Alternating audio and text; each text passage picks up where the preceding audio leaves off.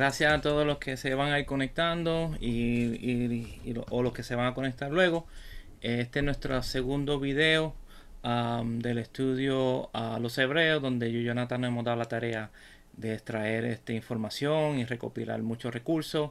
para dar un estudio amplio en cuanto a la carta a los hebreos, hoy en día se usan eh, muchos textos fuera de contexto para, para teológicamente apoyar doctrina y todo eso. Nuestro punto no es favorecer ni un lado ni el otro, sino de, exponer los datos, la información fuera y que el que vaya a agarrar la información o el que vaya a leer la información pueda ir, verificarla y así tomar una decisión. Nosotros no estamos imponiendo nada, sino que vamos a, como dice, vamos a ponerlo todo sobre la mesa y que cada cual tome este, esa decisión de, decidir eh, qué es lo que... nuestro, no vamos a dejar opiniones, sino que cuál es nuestro mensaje detrás de esto. Eh, vamos a aclarar muchos conceptos. Yo sé que en, en, el video de la semana pasada aclaré, aclaramos conceptos en cuanto a la cosmología en la carta de los hebreos y el uso de, la misma. Eh, y qué es lo que Mesías um, tiene que ver con todo esto y con la creación. Eh, se menciona mucho los intermediarios como los ángeles, los sacerdotes.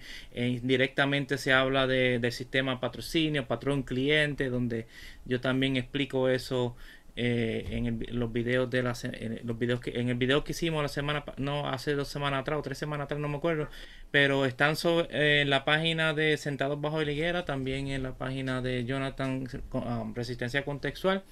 Y pues hoy seguimos la continuación de este estudio el cual va a ser eh, van a ser muchos videos van a ser muchos videos porque hay mucha información estamos siguiendo, um, estamos leyendo, continuamos estudiando, eh, este, estamos siguiendo añadiendo al estudio, so, um, lo que ya tenemos que es bastante.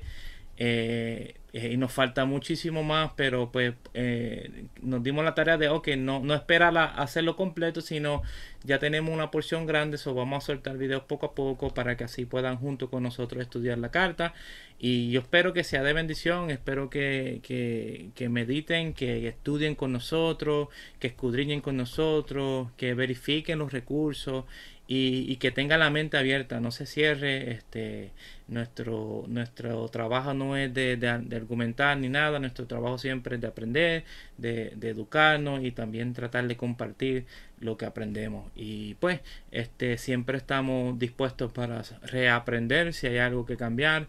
Este pues como, como todas las cosas cada, cada, cada año siempre sale información nueva un recurso nuevo. Y pues siempre es bueno tener la mente refrescada y mantenerse siempre este al tanto de toda esta información que sale este pero que gracias a todos eh, Jonathan tiene algo que añadir antes de comenzar eh, no lo has dicho muy bien. Antes que nada que Dios les bendiga. He estado un poco pues um, lento en cuanto a en cuanto a subir los estudios, pero pues, este, nada, un poquito ocupado y, y nada, como bien te has dicho, el trabajo, ¿verdad?, que nos hemos propuesto es presentar eh, la perspectiva, eh, diferentes perspectivas, mejor dicho, académicas y estudiar este y presentar una carta la cual es, es sumamente complicada, como, como bien habíamos aseverado y dicho en los pasados dos estudios hay uno que está grabado que, fue subido a, que fue, you fue subido a, la página de Sentado Bajo Liguera, el cual es la introducción histórica. Si usted no lo ha visto, pues por favor vaya, vaya y véalo. Este, y el anterior, eh, eh, en el cual aseveramos que, que, el escritor de breves escribe de una manera en la que, en la que él asume, que la, que la persona que lee la carta este, sabe este, y entiende a plenitud lo que está ocurriendo. Y pues lo que nos hemos dado la tarea de hacer es de ir explicando poco a poco, paso a paso y presentando eh, la fuente de donde, de donde sacamos esa información.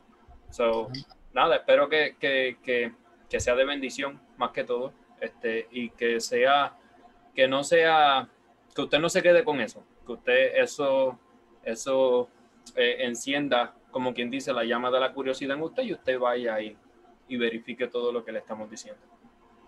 Muy bien, este, pues comenzamos. Eh, como bien había dicho, eh, el primer video estamos hablando un poquito de la introducción de, la carta de los hebreos. Eh, explicamos algunos conceptos y vamos a seguir continuando y esta vez pues vamos a hablar de, del concepto de mediador, corredor o broker como se dice en inglés y, y para que así podamos entender la función del Mesías y, y, cómo es que este autor está haciendo estos contrastes con el Antiguo Testamento, los Salmos.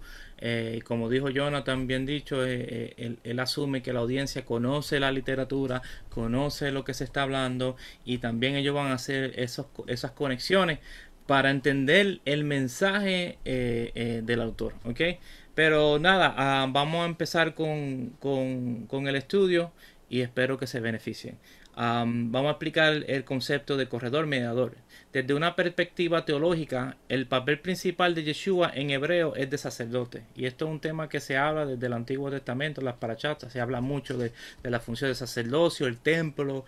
Eh, hay muchos hermanos que yo siempre menciono. El hermano Rico Cortés eh, eh, lleva años estudiando eh, eh, servicio del templo. Eh, um, aquí entró en el chat el hermano Edgar Ramos, eh, Joseph Good. Hay muchas personas que, que, se han dedicado al estudio del templo y se lo recomiendo para que ustedes estudien esos aspectos que hoy en día no se estudian mucho porque es muy importante porque ahora que, está, que, eh, se estudia mucho el Nuevo Testamento hay, mucha, hay mucho lenguaje, ah, hay muchas expresiones idiomáticas y muchos tienen que ver con la función, el templo, los sacerdotes y si queremos entender la función del Mesías pero no estudiamos la función del sacerdote ni lo que representaba entonces vamos a tomar estas cosas fuera de contexto. Si no entendemos la función de los sacrificios cuántos tipos de sacrificios la función de la sangre, eh, eh, cómo se redimían las personas, los animales. Entonces vamos a, desconectarnos del verdadero mensaje que la escritura está tratando de llevar.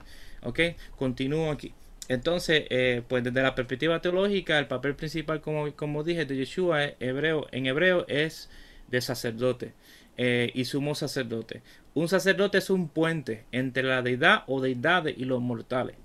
Eh, la palabra latina para sacerdote en la antigüedad romana era pontifex, de pons y facio, es decir, un constructor de puente, que, era, que es lo que en sí significa literalmente. Filón llamó a tales constructores de puentes teniente en On Dreams, y ahí está en el 1.140 al 41. Ah, por lo tanto, Yeshua como sacerdote, sumo sacerdote es un puente entre Dios y los mortales. ¿Ve? Es el que hace la conexión. En el antiguo Medio Oriente eh, no, no cualquier persona podía tener una relación directa entre, entre el, humano ¿ve? Y la deidad. Habían intermediarios. Ah, muchas veces, como en Egipto, era el faraón era el intermediario. Él era la representación de la máxima deidad. Eh, él tenía también sus sacerdotes que también servían de intermediarios o mediadores eh, entre la persona y la deidad. Vemos que en Israel pues no, una, no, no, hay, no hay excepción porque está Yahweh, manda hacer un tabernáculo y también coloca unos sacerdotes en su función para que ellos sirvan eh, de mediador, de mediador, mediador perdón, entre él y el pueblo. Ellos no podían entrar directamente al templo o al tabernáculo o en ciertas áreas, pero por medio del sacerdote ellos podían acercarse, ¿ve? ellos podían tener una conexión y también una relación con la deidad. Sigo aquí. Desde una perspectiva de las ciencias sociales, Yeshua sería visto como un intermediario, como, como acabo de decir. En las culturas mediterráneas, un corredor vincula a los patrones, en este caso, el Dios de Israel, con los clientes, el pueblo de Dios. Para, para más información en esto, estos conceptos los toqué en el primer video. En este periodo de desarrollo de los seguidores de Yeshua, nótese la nueva profesión de fe. Hay un solo Dios, también hay un mediador entre Dios y los hombres, o la humanidad, Yeshua hombre. Um, un mediador es un corredor, ¿ve? es un puente, es el que facilita, ya que eh, donde habita la deidad es, inaccesible, eh, necesitamos de alguien que pueda estar en, ese nivel de, pureza y de, santidad para que sirva de esa conexión, ¿ok? Porque eh, el, reino o realm de, del eterno que Dios que le servimos es de vida y, el, y, el, y donde nosotros estamos es un realm o es un, un, área que significa la muerte. Entonces, para, para poder encontrarnos con Él, hay unos ciertos procesos que nos ayudan a purificarnos y a entrar a, a subir a ciertos niveles para que nosotros podamos tener una relación eh, eh, con la deidad. Eh, y es muy interesante estudiar esos conceptos del antiguo este, Medio Oriente para, para entender mejor lo que es la vida, lo que es la muerte, la pureza, la impureza, el patrocinio, sacerdocio y todo eso. Jonathan, ¿tiene algo que añadir? No, no, tú, bien, tú bien lo has dicho. el sacerdote venía a ser el intermediario, el, el, el que llevaba, no el que llevaba, sino el el puente entre el, entre el pueblo y, y, el eterno. Entonces, cuando venimos a ver, Yeshua viene a ser ese mediador a la, a la perfección, no tan solo media eh, por el pueblo, gracias a que es un ser humano, sino que media también del eterno al ser hijo de Dios. Es, el mediador por excelencia, porque vamos a ver más adelante dentro de la carta que bien, bien, habla, bien habla la carta a los hebreos que que los sacerdotes, según el orden levítico, eh, tenían que ofrecer sacrificio aún por ellos mismos. Yeshua viene a ser el, sacerdote a la perfección gracias a que Yeshua no peca. Eso no tiene esa, no tiene esa, eh, como quien dice, esa, esa debilidad. Eso es, importante también tener eso en mente. Seguimos acá. Entonces, al concluir el capítulo 2, el autor introduce un nuevo elemento cristológico. El Hijo Eterno y Exaltado que sufrió es a causa de ese sufrimiento un sumo sacerdote misericordioso y fiel. Esta, eso según Hebreos 2.17. Esta es la primera intimación de la categoría cristológica que dominará la sección expositiva central de Hebreo. Es muy importante porque todo se concentra en lo que es la función del mediador y la función del templo, especialmente en el día de Yom Kippur. sin embargo, es poco probable que haya sido inventado por el autor. las referencias dispersas a Cristo como sumo sacerdote en la, literatura cristiana posterior pueden dar fe de un uso tradicional.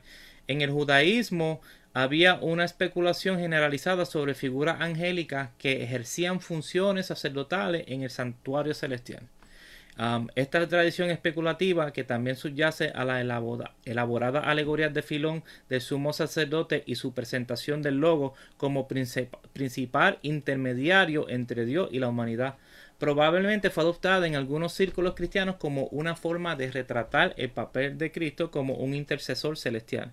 El título de sumo sacerdote desplegado por primera vez en Hebreos 2.17 probablemente tiene sus raíces en tal apropiación cristiana de la tradición judía.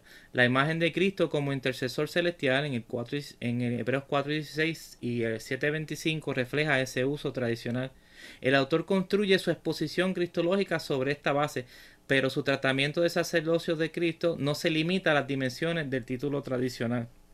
¿Ok? es muy importante entender esto. ¿Para qué? Para poder entender cuál es su función en todo esto. Que Yahweh habitara en una tienda de campaña antes de la construcción del templo, mucho más tarde, durante la época de Salomón, es importante para marcar el espacio sagrado. El tabernáculo hebreo Mishkan, morada, era el lugar donde Yahweh haría que su nombre, su presencia habitara. Entonces, eh, se usa este uso de la cosmología porque el lector está haciendo esas conexiones entre el cosmos, que representa eh, esa habitación, esos espacios sagrados, eh, que esos eso estados como de, de, santidad que existen aún, esa jerarquía que existe aún en esos lugares celestiales, existían también en el tabernáculo. Entonces el tabernáculo nos enseña ese protocolo o nos enseña ese orden que desde el principio existe. ¿Ok? Esas conexiones las podemos hacer y las podemos ver cuando vemos esto. ¿Cuál es el propósito del Mesías? Es hacer una conexión. El hombre se desconectó totalmente de Dios y Dios a través de la humanidad ha querido conectarse con la humanidad pero siempre, siempre la humanidad fracasó. Siempre la Torah no nos da un, eh, no nos da, ¿cómo podemos decir? Este, no nos da, la, la Torah no nos da eh, la Torah mediante los sacrificios no lidia con el problema. No sé si ibas en, esa, en ese camino. Solución, por ahí no, mismo, no, nos da la solución al problema más, eh, más profundo y más probablemente más, más palpable y más, y más grave de la humanidad, lo cual es el pecado moral. Ajá.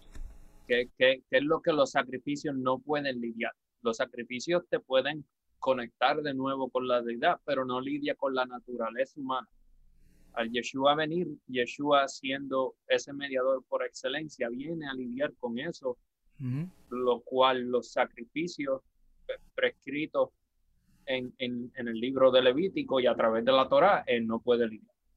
Exacto, porque el propósito de ellos no era ese, no era lidiar con ese problema, sino de que lo, el ser humano era el que tenía eh, que alcanzar eso, pero el ser humano está corto. So, necesitamos de alguien que nos vuelva y nos conecte. Y ahí entra Yeshua en, medio de todo esto. Bien dicho, hermano. Entonces seguimos. Eh, ¿Por qué hablamos también del tabernáculo? Porque es bien importante entenderlo en todo, en todo esto que estamos hablando de la carta a los hebreos. Porque eh, se menciona, eh, se habla de él y, y, si lo, y si sabemos del tabernáculo por encimita, ¿verdad? o si sabemos de las funciones por encimita, pues por, por, encimita vamos a entender el mensaje de la carta. Tenemos que profundizar en entender estos conceptos para entender la profundidad. ¿Qué es lo que hizo el Mesías? A veces tratamos de explicar y, muchos se quedan cortos ¿ve? en cuanto a la apologética, explicar por qué tú crees esto, por qué tú crees que, que Jesús fue el Mesías o Yeshua fue el Mesías, ¿Por qué, por qué tú crees que Él descendió, por qué tú crees que Él murió. Entonces muchos nos quedamos cortos. Eh, entender todas estas cosas nos ayuda, nos amplía el conocimiento para nosotros, fundamentarnos y saber defender lo que estamos creyendo, lo cual es muy importante. ¿okay? Entonces sigo con, um, continúo acá con, con este slide y, um, y con el estudio. Como morada divina, el tabernáculo también era análogo al Edén. Al igual que el Edén, el tabernáculo era cósmico en su concepción, el lugar donde el cielo y la tierra se encontraban, un verdadero microcosmos de la creación edénica, donde Dios habitó por primera vez en la tierra. Cuando leemos Génesis 1.1, decía que el, el, Espíritu de Dios se movía sobre la agua, entonces vemos esa épica de la creación, pone al hombre en el Edén, eh, eh, el Edén es, como, es como el tabernáculo, es como esa, eh, ese lugar um, um, sagrado. Eh, vemos como el hombre fracasa, entonces movido al este, que es símbolo como de exilio, eh, porque eh, ya no es perfecto. ¿Ve?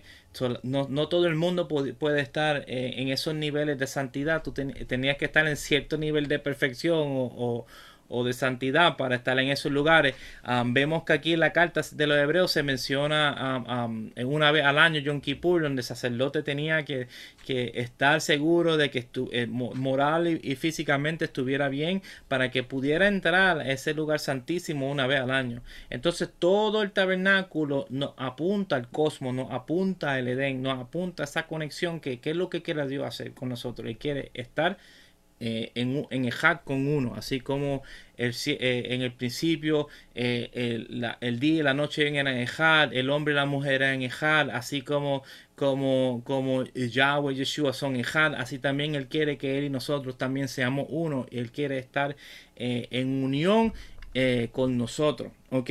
Entonces el Edén es símbolo de, del tabernáculo y, y, hay mucha de esta simbología a través de la Torah que se ve mucho. ¿ok? Y se expresa mucho. El templo de Yahweh en Israel se asoció naturalmente con una vivienda cósmica en una montaña como el Sinaí, porque estaba situado en Jerusalén en el monte de Sión, el nuevo Sinaí. Ve el templo como una montaña cósmica, el jardín. El Salmo 48, 1, 2 deja esto muy claro. Dice, grande es el Señor y digno de suprema alabanza en la ciudad de nuestro Dios, en el monte de su santuario. Qué hermosa altura. El gozo de toda la tierra es el monte de Sión por el lado norte, la ciudad del gran rey.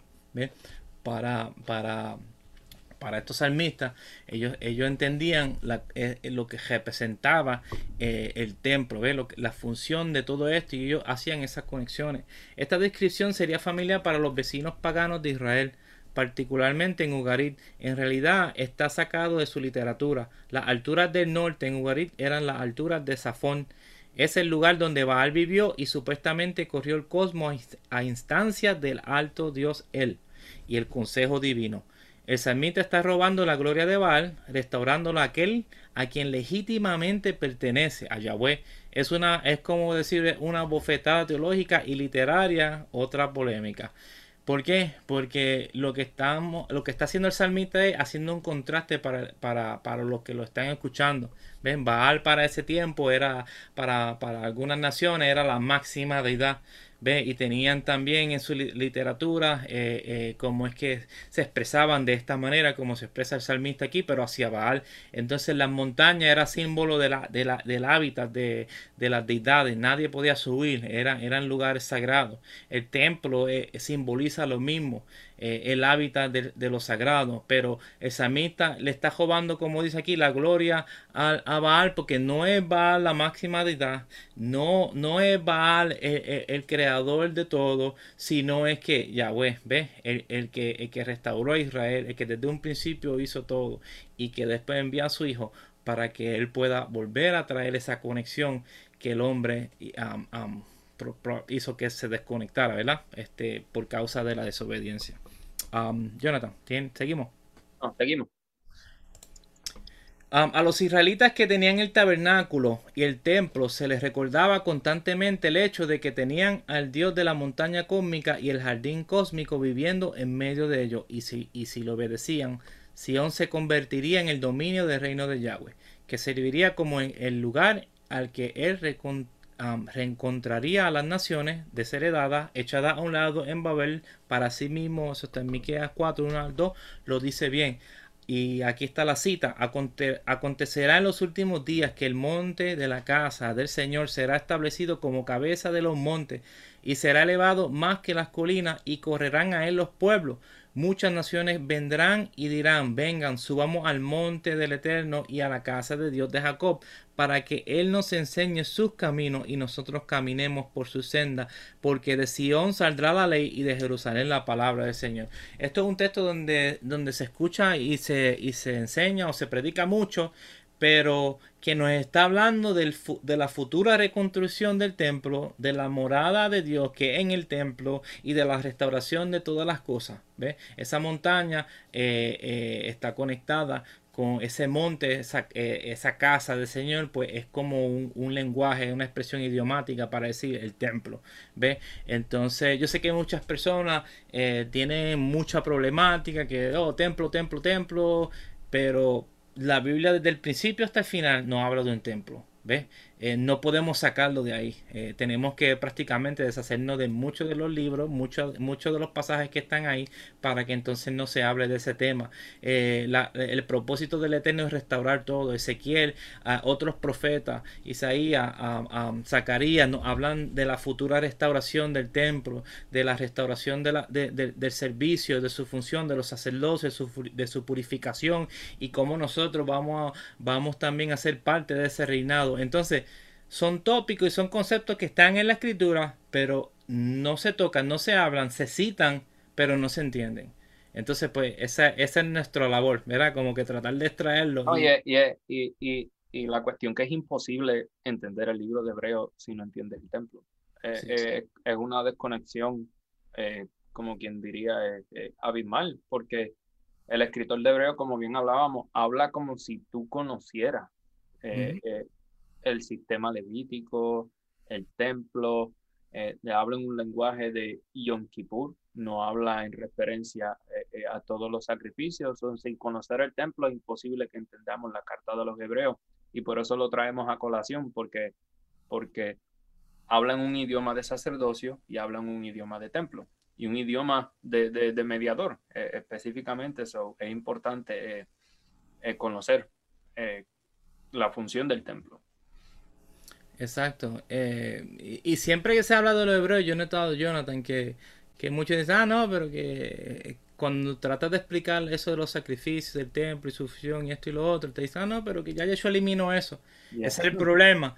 Porque como ya tú, ya, en tu mente ya estás diciendo que ya el Mesías eliminó todo eso, al leer la carta, pues no vas a entenderlo porque ya, ya, ya estás desechando, estás poniendo a un lado la información que es importante, es vital para que tú entiendas lo que estás leyendo. Entonces, pues para, nosotros, y nosotros lo hemos entendido así, pues que, que es necesario, eh, eh, es el fundamento de, para entender, como tú dijiste, la carta de hebreo. ¿Qué es lo que nos está diciendo aquí? Eh, ¿Cuál es el propósito? Mira, como dice ahí, este, como está ahí en, los, en las fotos, en, los diagramas abajo, el pecado nos separa, ¿ves?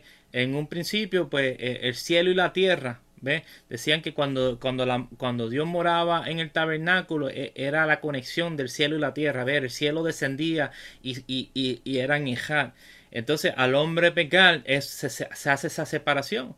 El hombre puede entrar, pero ahora va a ser por un protocolo establecido por Dios. ¿Por qué? Porque ya tú no sabes cómo permanecer en, los lugares santos. ¿Ves? Ya tú no sabes cómo permanecer en unidad.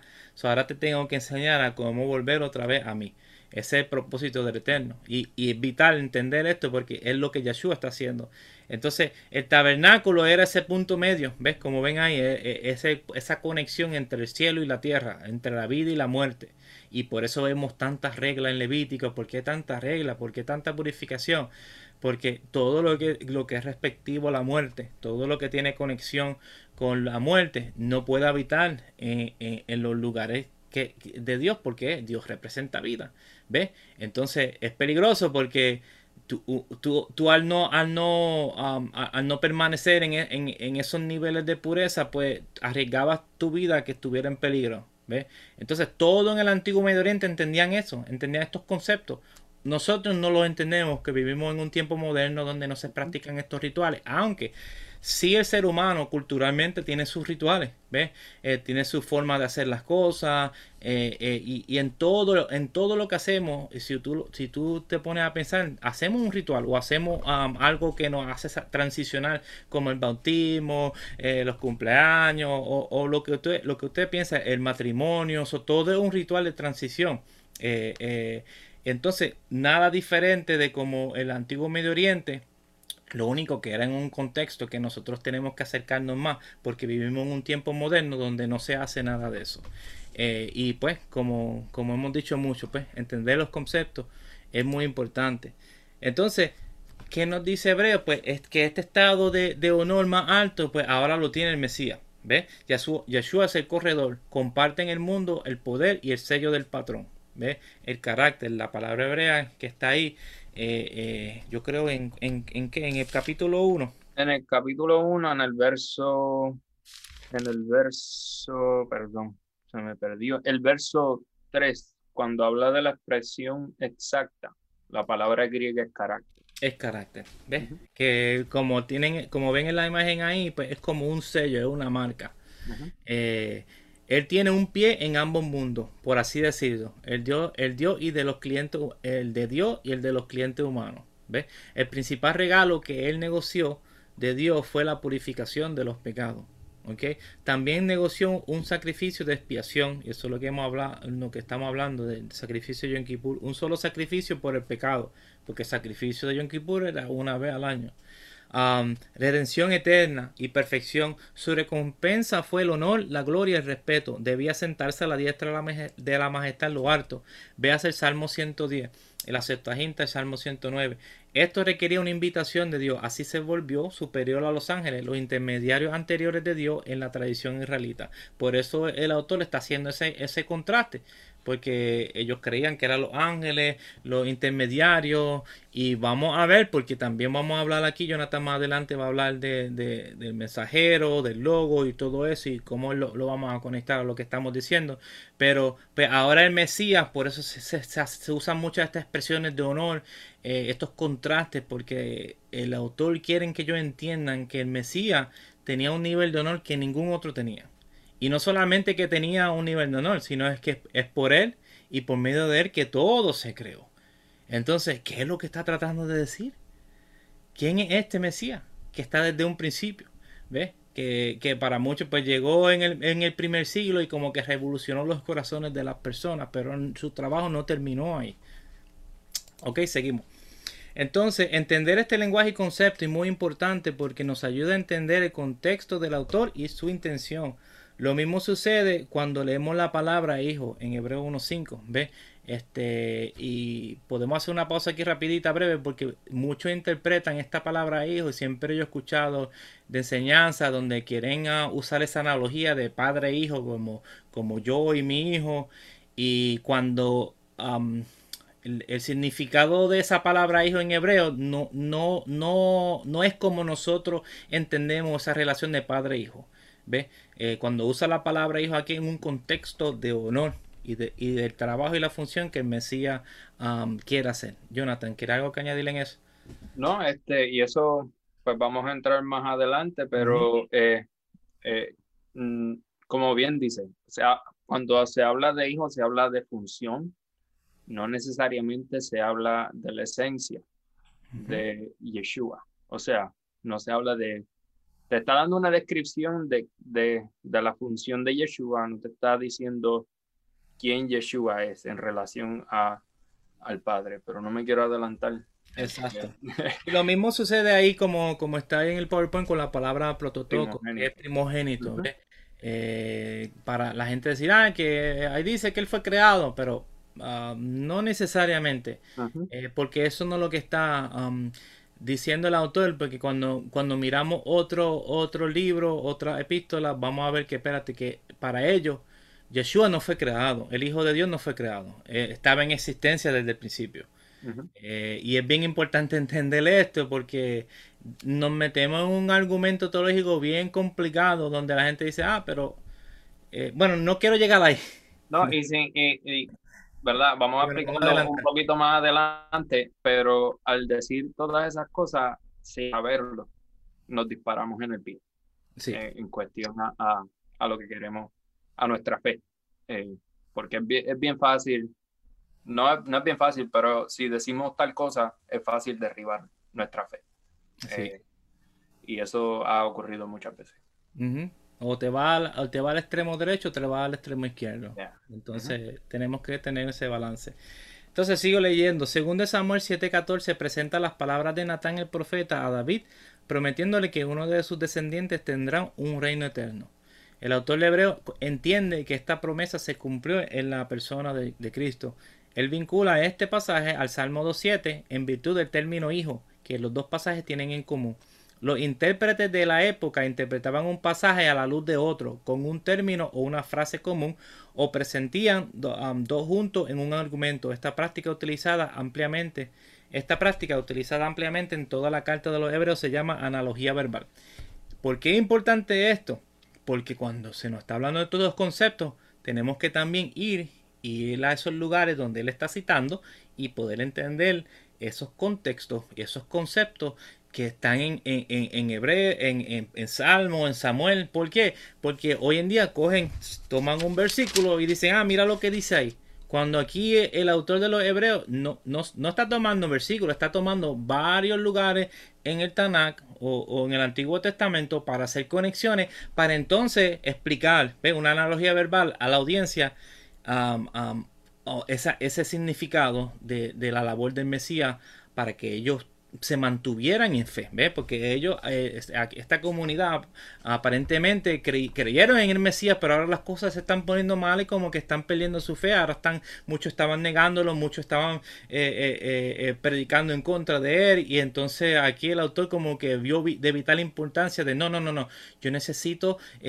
a, consolarlo, yo necesito mantener, mantenerlo, mantenerlo en fe y conectados con el Mesías porque es, la, es lo primordial y sin eso no podemos no, no podemos seguir ¿ves? Eh, uh -huh. el Mesías es la piedra es, es, lo esencial es la roca entonces pues hoy en día pues yo veo eso mucho eh, y pues nosotros estábamos también uh, así que leíamos ah mira lo que dice aquí eso es lo que significa sin, sin y, y, cometíamos ese error cuando en verdad cuando estudiamos la Biblia tenemos que en verdad um, no tomar un versículo y hacer una teología de él tenemos que compararlo y, y, hacer las conexiones. Ahora hay mucha, um, yo digo que esta generación de nosotros tenemos la bendición de que hay muchos recursos, hay muchas maneras de estudiar, hay, um, está el Logos que yo digo que siempre yo, yo y, y, nuestro hermano Jonathan lo usa, el Logos Software, tremendo software para estudiar la Biblia porque nos ayuda a estudiar eh, eh, bien simple y pues este es importante. No. Ah, anuncio no pagado, eh, no me están promocionando, pero que, um, como digo, cuando estudiemos no, no, no, podemos tomar un versículo para apoyar, hacer una teología, cuando venga alguien y te presente un montón de argumentos en contra de ese único versículo y te lo derrumba. ¿Por qué? Porque lo sacaste fuera de contexto. Tenemos que tomar la carta de la Hebreo, no podemos tomar un versículo, tenemos que leerla completa y tenemos que ir y leer los salmos que él está citando, leer todas esas citas que él está citando. Eh, si está cita, como, como hablamos, está hablando de los ángeles, pues ¿qué, ¿qué significaba los ángeles? ¿Cuál era la función de los ángeles? ¿Cómo yo entendían que era la función de los ángeles? Ya la hemos hablado. La función del sacerdocio, ¿cómo yo la entendía? Eh, y, entenderla, la función de los sacrificios, que, entenderla. ¿Por qué? Porque nos amplia el conocimiento y evita que nosotros saquemos y enseñemos erróneamente el mensaje original. ¿Ves? Nunca vamos a entenderlo a, totalidad, pero podemos acercarnos aunque sea un poquito más. ¿okay? Entonces la Septuaginta, que, que muchos académicos dicen que pues, la carta de los hebreos está usando las formas de, de, de, de de hablar, ¿ves? Palabras que, que, se encuentran en la Septuaginta porque era literatura que usaban, ¿ok? En el primer siglo se hablaba griego, pues, eh, y, y, y, spoiler alert, eh, la mayoría de los escritos se han encontrado en griego y no en hebreo, ¿ves? Aunque muchos tienen ese argumento, no, que, que se escribió en hebreo, pero no hay evidencia. Eh, la única es el, el, Mateo de Shentov y eso se escribió siglos después. No me acuerdo si tú te acuerdas, Jonathan, qué siglo fue que se escribió. Es alrededor, alrededor de la época de, perdón, porque el perro del vecino está ladrando, pero eso es parte de estar en vivo. Este, um, eh, se escribe alrededor de la época de la Inquisición, eh, so, en comparación con todos los textos griegos, es como que súper adelantado sí. eh, super, y súper lejano de la fuente. Otro, otro dato bien importante es que el escritor de Hebreo va a citar, va a citar el, el Tanakh pero va a citar la versión de la Septuaginta y lo vamos a ver especialmente en uno de los en una de las citas que la hace, porque cita la versión de la Septuaginta y no la versión del, del, del texto hebreo. Sí. So, eso, eso no voy a entrar ahí porque si no, pues. Sí, más adelante, pero es, es bueno aclararlo un poco porque la gente siempre presume eso y dice, no, que, que este, se escucha mucho, porque si es griego, pues es pagano. Eh, claro, ¿no? Y, y, y y es, es, o sea, hágase la mentalidad hoy en día que el, el, como hoy en día, si usted va a hacer negocio, usted habla en inglés. Uh -huh. Porque es el, el, lenguaje del negocio, es el lenguaje internacional, gracias al imperio británico y todo el desenvolver histórico. En aquel momento, si usted quería que su mensaje llegara, pues usted hablaba en griego. Ya, ya sé. O sea, eso es todo. So, eso es todo. Entonces, pues aquí vemos lo mismo porque Roma era el imperio y, y, todos esos lugares en Asia Menor pues eran lugares donde el lenguaje primordial era el griego pues sería común escribirle en ese lenguaje sí. para que todos entendieran pues eso es todo. Entonces seguimos ok pero hicimos en paréntesis también porque para aclarar en la Septuaginta cuyos últimos ejemplos son más antiguos que los primeros fuera de la Biblia prototoco primogénito ocurre unas 130 veces. De estos um, casos 74 están entre Génesis y Deuteronomio y 29 en Primera de Crónicas, generalmente en promulgaciones legales o genealogía. Aparte de Hebreo 11.28, um, se puede, pueden comparar eso con el Salmo 77.51. Las otras ocurrencias de prototoco, que es primogénito en el Nuevo Testamento, son figurativas. Todas expresivas de honor, um, dignidad o preeminencia, especialmente con respecto al Mesías, el primogénito de toda la creación. ¿Ves? Prototocos, paso esquiseo. En, vaya y lea Colosenses 1 y 15 y donde también yo lo voy a traer aquí para que ustedes lo vean, que tiene una primacía de excelencia en el orden de la creación que podría describirse como cósmica. Eh, es importante esto, ¿por qué? Porque cuando se habla de primogénito, cuando se habla de hijo, pues él lo está usando en, una, en esa forma eh, verbal figurativa para que ellos entiendan la función, no para que tú lo entiendas como una relación de padre a hijo, ¿ves? Porque la relación de padre y Yeshua, de Yahweh eh, y Yeshua, pues eh, eh, es diferente. Y eso es lo que vamos a, vamos a enseñar porque aunque son dos pero tampoco. ¿Ves? podemos decirlo así Jonathan. No más, o menos. más o menos um, eh, y ahí pero, pues, perdimos audiencia al decir eso. So, no no no no pero que se, manten, que se, mantengan porque porque vamos a aclarar mucho de eso y porque decimos indirectamente esa, esas cosas pero es, lo vamos a conectar y lo vamos a amarrar todo. So, manténganse porque pues queremos que se beneficien y espero que se estén gozando eh, y estén beneficiándose hasta el momento, ¿ok? Um, eh, ¿Y cuál es el propósito del mensaje? ¿Por qué tanta cosmología? ¿Por qué tanto um, um, mediador? Y, y, cuál es el propósito de todo esto? Para mí Colosense lo explica y lo amarra todo. eh, porque es lo que esencialmente está hablando el autor de Hebreos, Colosenses 1 de 15 al 20. Él, él, refiriéndose al Mesías, él es la imagen del Dios invisible, el primogénito, ¿ves? Prototoco, de toda la creación. ¿Ves? No fue que él fue el primero creado, ¿ves? Él, tiene ese alto honor entre toda la creación. Porque en él fueron creadas todas las cosas que están en los cielos y en la tierra, visibles e invisibles, sean tronos, dominios, principados, autoridades. Todo fue creado por medio de él y para él. Entonces, nosotros decimos, ah, ah, fue primogénito, fue el primero, el primero en, ser creado, pero fue él y para él, ¿ves? Fue él el que creó todo y por medio de él. Es como decir, decimos, fue el creado, entonces él se creó al primero y después creó todas las cosas. No hace sentido. como que no hace sentido y para el autor a lo mejor ni va a hacer sentido. Y el, y el, y el verso anterior te deja saber que todo lo invisible, pues fue creado. O sea, al, al, al, decirte que todo fue creado por medio de él y para él, se está exceptuando a Yeshua de todo lo creado. Exacto. Eso, tiene una razón de ser. Sí, porque es la razón de que todo exista. Y esto tú vas a hablar más, más, tú vas a hablar de eso más adelante. Entonces el verso 17 sigue diciendo, Él antecede a todas las cosas y en Él todas las cosas subsisten. Y además Él es la cabeza del cuerpo que es la iglesia. Él es el principio el primogénito de entre los muertos, para que en todo él sea preeminente, por cuanto agradó al Padre que en él, que en él habitara toda la plenitud. ¿Ve? Eh, y eso, hay un paréntesis, porque en Juan, la palabra que usa cuando dice que, Jesús tabernaculizó, ¿verdad? Este, que Jesús habitó, pues la palabra en griego es como que él era un, como... Como un tabernáculo. Eh, la palabra en griego es que no. Eh, y, y, ocurre para ocurre, para que usted haga una, una conexión, eh, ocurre de nuevo en Revelación 21, cuando dice que el tabernáculo de Dios desciende. La, es la misma palabra.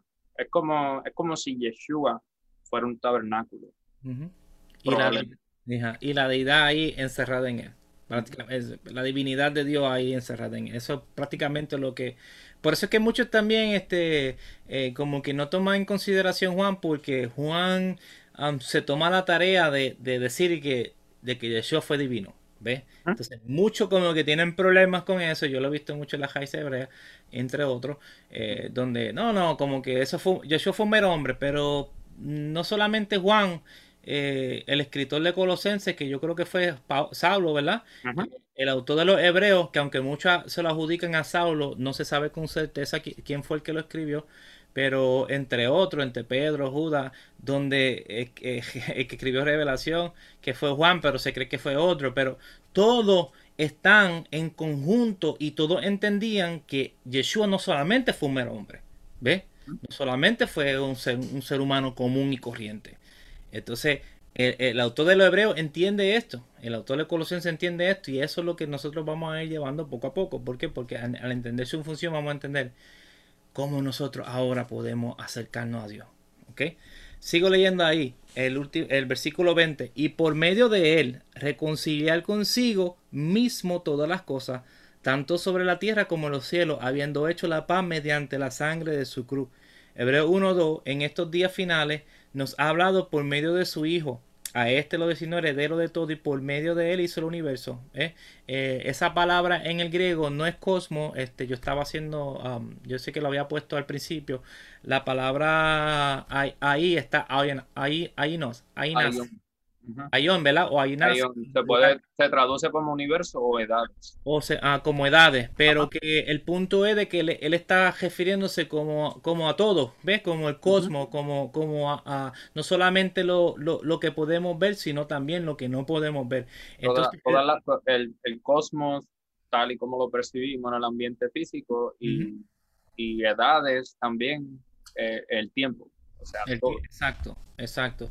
Entonces aquí, ¿qué, es lo que está tratando de decir el, autor? Como, como el templo representaba esa morada y, esa conexión entre el cielo y la tierra, ahora es por medio del Mesías. No solamente, fíjate que es curioso que no es solamente reconciliar la relación del ser humano con Dios, pero él también va a reconciliar eh, eh, eh, el cosmos y todo ese, ese ámbito celestial también, que eso es otro tema. No vamos a entrar en él porque también ese es también largo. Yo espero que algún día podamos también enseñar de eso, pero que, es por medio de él que podemos volver como está ahí en el círculo. La tierra, el, cielo y la tierra puede ser uno. Por eso en revelación vemos como al final de todo eh, Dios viene y mora con todo y toda la tierra es eh, eh, toda la tierra es cielo, el cielo y, la tierra es uno.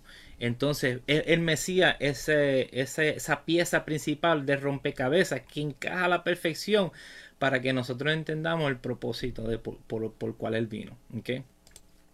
Entonces, hasta ahí está ah, mi parte en cuanto a estos conceptos de, tabernáculo, de mediador. Vamos a seguir tocándolo mientras sigamos desarrollando el estudio, pero ahora el hermano Jonathan nos va a explicar otro, otro, otros conceptos y otras cosas interesantes que también vemos en la carta de Hebreo. Jonathan.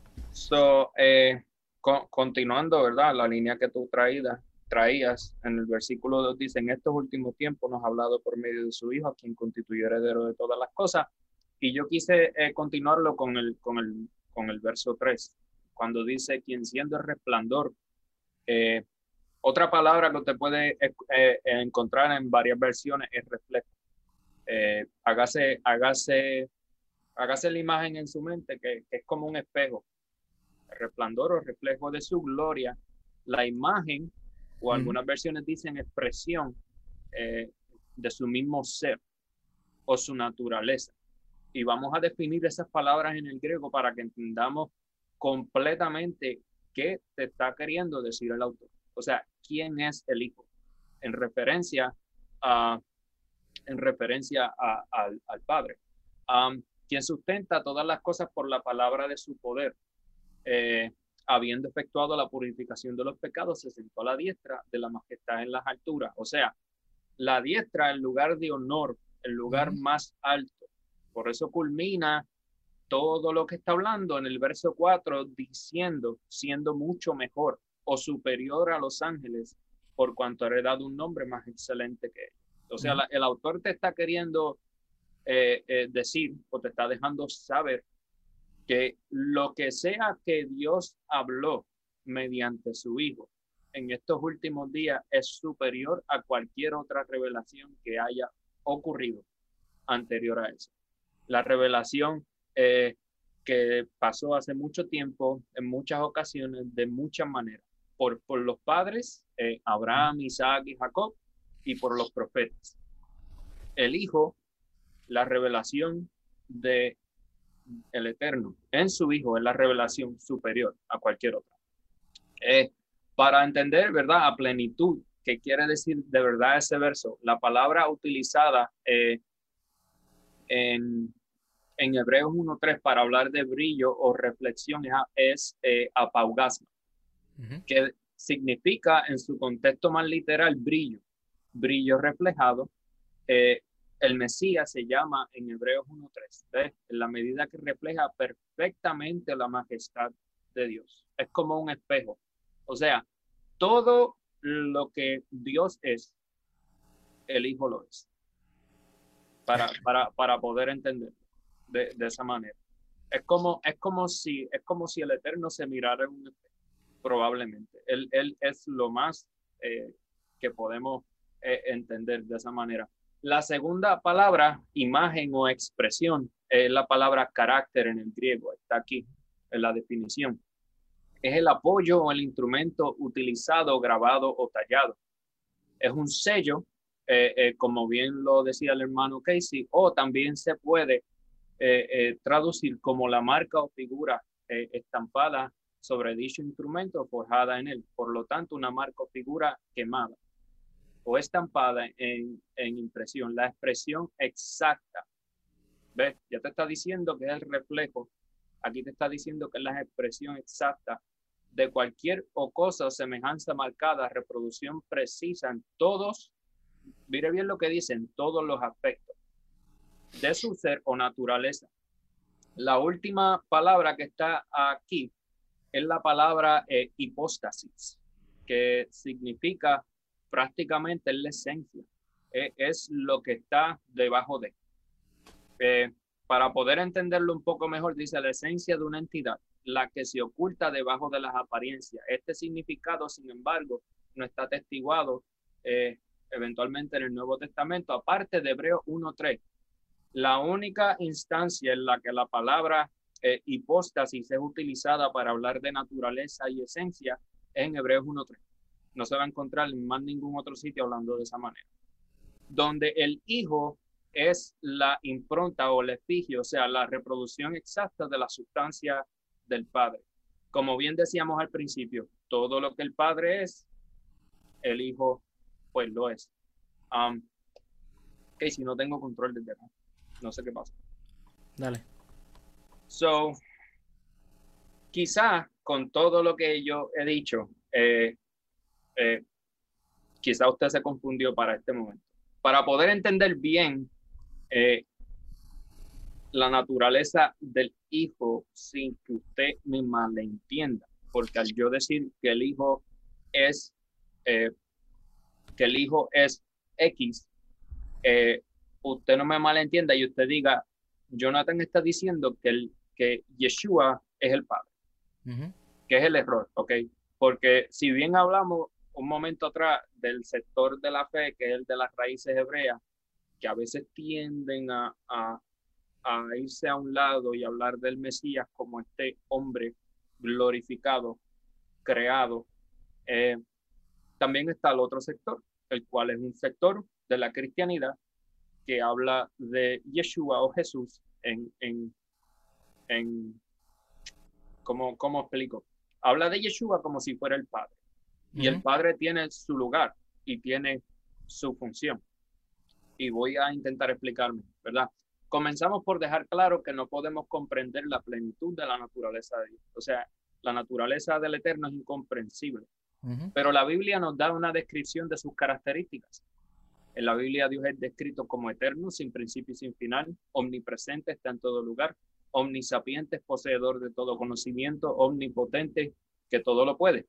El Dios de la Biblia es amor, justicia y verdad, y por ende es imposible que se contradiga o exista sombra de variación en él. Si la Biblia entonces es el documento el cual el, por el cual ¿verdad? se revela a su pueblo, la misma es una historia unificada. O sea, como bien decía Casey hace un momento, no podemos tomar un versículo de la Biblia y de, de ese versículo hacer una teología. Una teología está fundamentada en la revelación completa, desde Génesis a Apocalipsis. Si usted lee algo en el Nuevo Testamento el cual contradice eh, lo que está en el Viejo Testamento, eh, la Biblia no está mal. Probablemente el que está mal es, usted en su interpretación. So, lo que hay que revisar es nuestra interpretación. Bajo estas premisas podemos comenzar a conocer a Dios y por estas características comienza, ¿verdad?, nuestra referencia. No puedo pasarlo otra vez, pero... So, como podemos, perdón, no podemos realizar este ejercicio sin antes sentar las bases filosóficas para entender el tema que voy a, llevar a cabo. La filosofía, o sea, el, la, la, manera de nosotros entender las cosas, eh, eh, la manera nosotros de pensar, nos provee un instrumento por el cual podemos llegar a una comprensión más clara, aunque no completa. Yo no pretendo por medio de esto eh, darte una explicación completa de, de quién es Dios. Yo solo te puedo dar lo que la palabra revela. Para poder clarificar términos, primero tenemos que entender que cuando hablamos de la naturaleza o características de las cosas, no podemos describirla en el mismo plano y al mismo tiempo. Palabra simple. Yo no puedo hablar, por ejemplo, eh, eh, y, aquí tengo un ejemplo más adelante. de, Permítame dar el ejemplo y luego hago una explicación un poco más sencilla. Esto se conoce como la ley de la no contradicción.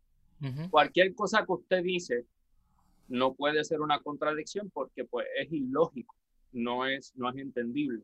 El, el ejemplo más sencillo es que A, si pudiéramos hacer este ejemplo, A no puede ser A al mismo tiempo y en el mismo sentido. O sea, cuando yo hablo de Yeshua, y yo digo que Yeshua es divino. O si usted me entiende mejor, que Yeshua, por ejemplo, es Dios. yo no estoy aseverando que Yeshua es el Padre. ¿Ves? Porque estoy hablando de Yeshua en, en un tiempo y en un sentido diferente en, en las, dos, en las dos instancias. Y vemos Dios en el Nuevo Testamento porque es la manera de los escritores del Nuevo Testamento para referirse al Padre. ¿Ok? Para que, para que eso quede claro. Yo no puedo hablar, por ejemplo, de Casey como, como eh, esposo y divorciado, porque estoy hablando del hermano Casey eh, en el mismo tiempo y, y en el mismo sentido de dos maneras diferentes al yo decir que Casey es, es casado y divorciado, me estoy contradiciendo. Estoy hablando de la, de la misma cuestión, pero me estoy contradiciendo. Ahora, si yo digo Casey es ciudadano de los Estados Unidos de Norteamérica y está casado, ¿ves? Estoy hablando de Casey y no me estoy contradiciendo porque estoy hablando de Casey en dos aspectos diferentes. De la misma manera, cuando yo digo que Yeshua es Dios o es divino, y no es el Padre, estoy hablando de Yeshua en dos aspectos diferentes. Y al decir eso, no me estoy contradiciendo. ¿Ves? La negación de esta ley equivaldría al decir, por ejemplo, si usted tuviera un libro en la mano, el libro que ahora tienes en la mano no es un libro, sino es un pez. ¿Ves? Eh, la ley de la no contradicción nos permite hacer frente ante tal necesidad. Yo no puedo hablar de Yeshua en un plano y, y contradecirme en el mismo plano. Si usted aplica esto a las escrituras, usted se va a dar cuenta que si usted asevera que, por ejemplo, Yeshua no es divino, ejemplo, Yeshua no es Dios, y usted va y lee, por ejemplo, los profetas, en donde dice que Yahweh no comparte su gloria. por ejemplo, al Nuevo Testamento y usted lee que Yeshua dice, Padre, glorifícame contigo, la gloria que tenía contigo antes de la creación del mundo. Estamos hablando de, de, de, Yahweh en, en, el plano de su gloria y que no la comparte. Cuando usted va al Nuevo Testamento y usted lee lo que Yeshua dice, es una clara contradicción. Eh, pero vamos a entrar más adelante en eso para entenderlo más a plenitud. ¿Tiene algo que decir? No, no, que es muy, es muy interesante lo que estás diciendo porque eh, hay mucha confusión que cuando dicen, no, tú estás diciendo que Yeshua es Dios, estás diciendo que Yeshua es el Padre, eso no es, eso no es el caso. Porque vamos a ver todos los ejemplos donde, donde se usa el malak como, como referencia a Yeshua, el logo, el mensajero, eh, eh, y como ellos entendieran cuando, cuando Yeshua le dijo um, antes de Abraham yo fui, Abraham, dio, Abraham vio mi, mi, día y se gozó. ¿A qué se está refiriendo? ¿Sabes? Vamos a la Biblia y vamos a Génesis cuando lo vemos, espérate, pero ahí dice que era Yahweh. Entonces eh, entramos en un una, como en una confusión y, en un meollo de, de, ideología y de teología porque no estamos entendiendo lo que tú estás diciendo. De, al tú decir que Yeshua era divino y que era el mensajero eh, y que era el ángel de Yahweh y que también muchas veces es Yahweh, no estamos, no estamos haciendo la aseveración de que él es el Padre. ¿Ves? Porque la Biblia sí se muestra esa jerarquía del Padre, el cual vive en luz inaccesible, pero como el Padre puede tener una interacción con la humanidad si él desciende, la humanidad muere. Eh, o, él desciende, pues ¿quién puede estar presente ante, ante tal gloria o ante tal eh, luz inaccesible? Eh, son buenas aclaraciones y yo sé que para muchos es como que bien chocante, pero por eso es bueno estos estudios para que la gente vaya ah, entendiendo un poco eh, lo que estamos tratando de decir, lo que también los apóstoles vieron y, enseñaron, porque eso fue lo que ellos vieron. Ellos vieron al Mesías como divino.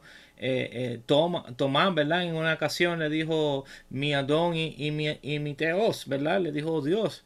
So, ¿Por qué le dice Dios a un hombre si no lo creyera que lo fuera? ¿Ves? No está diciendo que él es el Padre, pero lo reconoció como, como divino. Seguimos, es interesante, Jonathan. Y, el, y, el, y, más adelante vamos a ver que estamos a veces, ¿verdad? Hay un sector de la fe que dice que no interpretan la Biblia según el, el, el entendimiento griego.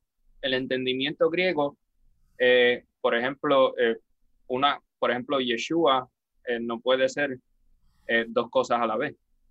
en el entendimiento judío era bien entender que, que, que sí era Dios, y a la vez no es. Eh, lo cual, ¿verdad? Entra, entra en las contradicciones en las que, en las que entramos a veces. Eh, pero, pero voy a hablar de eso en el próximo estudio. Analicemos estos postulados y hágase estas preguntas. Lo, mejor que usted puede hacer es, es, hacerse preguntas. La mejor manera de aprender es por medio de preguntas, siempre. ¿Ok? Analicemos estos postulados sobre quién es Yeshua en relación con su padre, utilizando estas tres opciones, que son las que tenemos. La número uno es que Yeshua era un simple ser humano guiado por Dios y por medio de quien Dios se reveló. Esa puede ser una de nuestras opciones. La segunda es que es un ser divino creado, que es la cual la mayoría eh, de un sector de la fe se inclina, ¿verdad? Un, ser divino eh, creado en una misión. O número tres, el Mesías proviene del Padre. ¿Ve? Y por ende comparte su misma naturaleza, sustancia o esencia divina. ¿Ve? No está compartiendo su función. ¿Ve? Y ahí es donde entramos, porque entonces ahí está la jerarquía. En función, el Hijo se somete al Padre, porque del Padre proceden todas las cosas, como bien dice Primera de Corintios 8, pero no vamos a entrar en eso. Cuando hablamos de naturaleza o esencia, el Hijo comparte todo lo que el Padre es. ¿Ves? Y estamos hablando en dos planos diferentes. Y en lo que estoy diciendo no me contradigo en lo absoluto. ¿Ok? Eh, repito de nuevo. En cuanto a función, el Hijo se somete al Padre. Usted léalo. Primera de Corintios capítulo 15. Está hablando del final, o sea, el reino. ¿Y qué dice? Que cuando sean, le sean sometidas todas las cosas, el Hijo se someterá a quién? El Padre. Porque es, es, es, es en cuanto a su función. Pero cuando hablamos de esencia, naturaleza divina, el Hijo comparte todo con el Padre. ¿Okay? porque si no fuera una tremendísima contradicción entre el Nuevo y el Viejo Testamento. Eh, y es lo que a veces quizás eh, no pensamos un poquito cuando hacemos las aseveraciones que hacemos. Si es un ser humano o nada más, o un ser divino creado, el Nuevo Testamento dice que dice que hizo cosas que solo Dios puede hacer. Dijo cosas que solo Dios puede decir y pide cosas que solo Dios puede pedir. ¿Ok? Dice cosas, perdón, vamos, vamos parte por parte. Dice que hizo cosas que solo Dios puede, puede hacer. Por ejemplo, perdonar pecados. Los mismos fariseos le dicen, pero ¿quién eres tú para perdonar pecado? ¿Acaso eres tu Dios? y, y, su, y su pregunta es al lugar, porque viene este, este ser humano a decirle a alguien tus pecados te son perdonados. Levántate y vete. Dijo cosas que solo Dios puede decir, perdón. Eh, y pide cosas que solo Dios puede pedir, o sea, la completa fidelidad. El que quiera madre o padre más que a mí no es digno de mí. Eso es completa fidelidad. Solo Dios te puede pedir eso.